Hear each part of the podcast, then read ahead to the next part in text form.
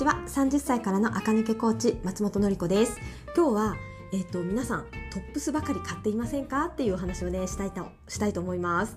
えっとこれね私もね昔陥ってた罠な罠っていうかね罠なんですけどお洋服買いに行く時ってボトムス特にねズボンパンツの方ってなかなかね買いたいなって気持ちに、ね、ならないですよね。えっ、ー、と地味だし まあ可愛いって感じでもないしね。わかります。私もわかるんですね。女の人はねまだスカート？スカートはちょっとカラースカートとかなら買ってみようかなって気になると思うのでスカートは買うにしてもボトムスのパンツってねあんまり買わないんですよ。だけどこれを買ってねっていう話をねこれからしたいなと思いますえっ、ー、とこれねあのなんだっけ MB さんあの男性のファッションをあのよく解説されてるね MB さんの YouTube でもねおっしゃっててそうだなって私も思って皆さんにシェアすることなんですけどファッションってやっぱり私もねこのポッドキャストで何度も言うようにボトムスの長さ丈形がすごくねトレンド感を左右するんですよ。トップスって5年買い替えなくてもバレないけどボトムスはね5年買い替えないとやっぱりちょっと古いんですよね。ですがみんなボトムスがその全体のシルエットの要だってことをねあんまり理解していません。で何を買うかっていうとトップスを買うんです。でトップスを買うのってもちろんいいんですよ。顔に近いしパーソナルカラーを生かす分でもトップスがいいですよね。顔写り印象が良くなるから。だけどそればっかり集めているのでは全体のシルエットが刷新されないのでいつか古くなっちゃうんですよ。パーソナルカラー診断をね受けた直後ってお洋服を全部買い替えてみるんですよね。上も下もなんとなく買い替えます。で最初はいいんですよ。だって下もボトムスも買い替えてるから割とトレンドの形。だけど45年経つとトップスばっかりねあのパーソナルカラーで買わなきゃってなってボトムスを買い替えてない特にねあのスタイルキープされてる方々特にとなんか私45年でダサくなってきちゃったまたってなっちゃうんですよねそれは何がいけないかっていうとボトムスの刷新を行っていないことが、えーと、原因です。うんえーと、MB さんはねボトムスがね全体のバランスを整えるものでトップスはね印象を変えるものってねおっしゃっていたんですねそうだなと。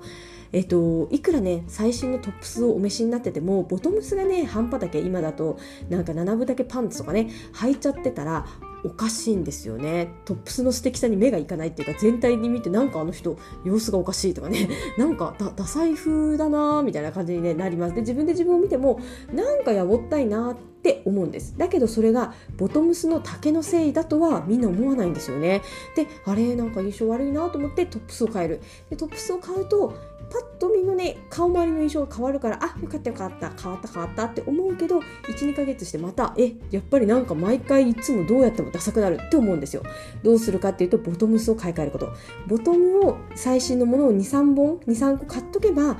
逆に言うとねトップスが何であっても割とえーと、と旬のシルエットになります。でこのトップスの色味をパーソナルカラーの色にしとくと印象も良くておしゃれと言われるよね。ってことになりますよね。で何度も言っているのでおさらいですが今の流行りのボトムスの形は長くて太いものか短い丈。どっちかです。この春夏特に。で短い丈は我々35歳ぐらいの人たちは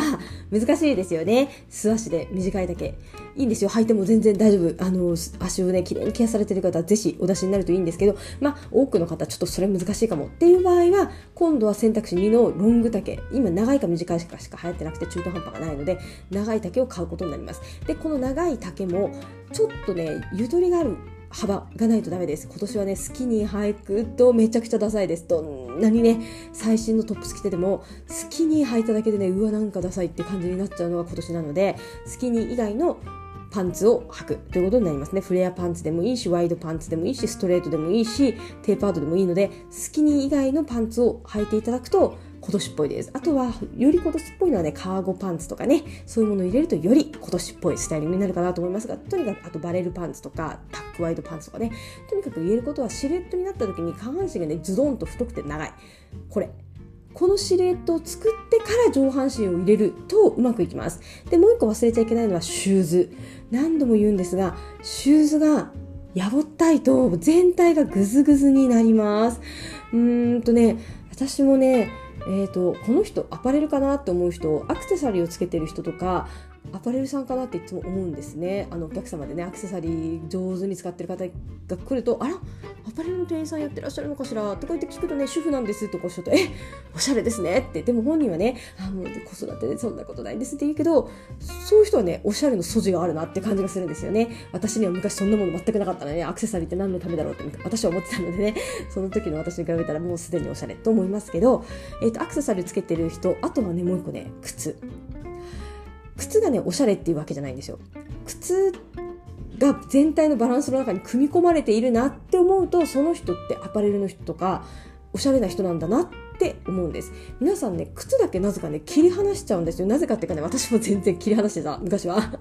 人のこと全く言えないんですけど靴は切り離してはいけないんですね。うんできれば姿見の前で服着て靴も履いちゃった方がいいぐらい、えー、お靴って大事です。目があの止まる場所なんですよね。体の先端って。でその靴がえっ、とねぐずぐずっていうことがあるですよね。全然テイストが違うスニーカーとかスニーカーってことはいいんですよ。だけど全然こう上の服と全く何もテイストがつながらないものとかあとはなんかね歩きやすさ重視の変な形の靴みたいな。うん。歩きやすさ重視っていいんですよ。ナイキとかなんかねそういうやつで全然いいんですけどそうじゃなくてなんかうんなんかうんメリー・ジェーンでもないんだけどあの甲にねあの紐が渡ってて先もなんかボテッとした形ででなんか素材もなんかね光るなんかくすみピンクみたいな革かなんかレザーか合皮かわからんみたいなでなんかソールもなんかボテボテみたいなねそういうのを履いていると他がねどんなにワンピースで可愛くっても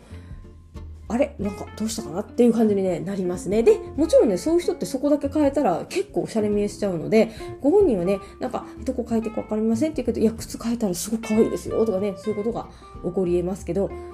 まあ、さすがにね、さっき挙げたようなのはあんまりね、お客様っていらっしゃることはね、確かに30代ぐらいだとね、ないですけど、えっと、スニーカーで、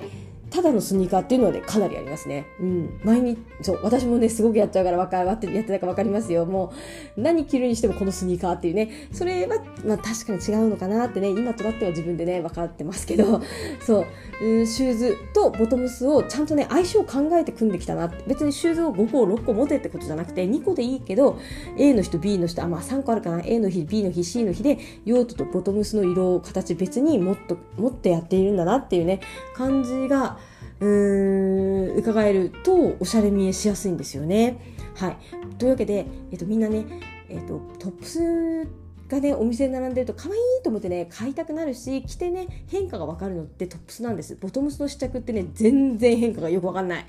あの特にパンツね。だけど、えっと、パンツをね買い替えることで今までねいまいちだなこのトップスって思ってた服がね生き返るんですよ。それは全体のバランスが整うから。なので、えっと、春夏物が今ボンボンみんな買ってると思います。私も買ってます。がボトムスをねあんまり買ってないって人は買ってください。で長い丈で太いものを買ってください。パンツじゃなくてもアイラインスカートでもバッサバサのスカートでもいいので長いものスカートの場合は長長いものを買う。パンツの場合は長くて太いものを買う。これだけで結構テンション上がるスタイリングにね変わってくると思いますので是非やってみてください。それではまた明日聞いてください。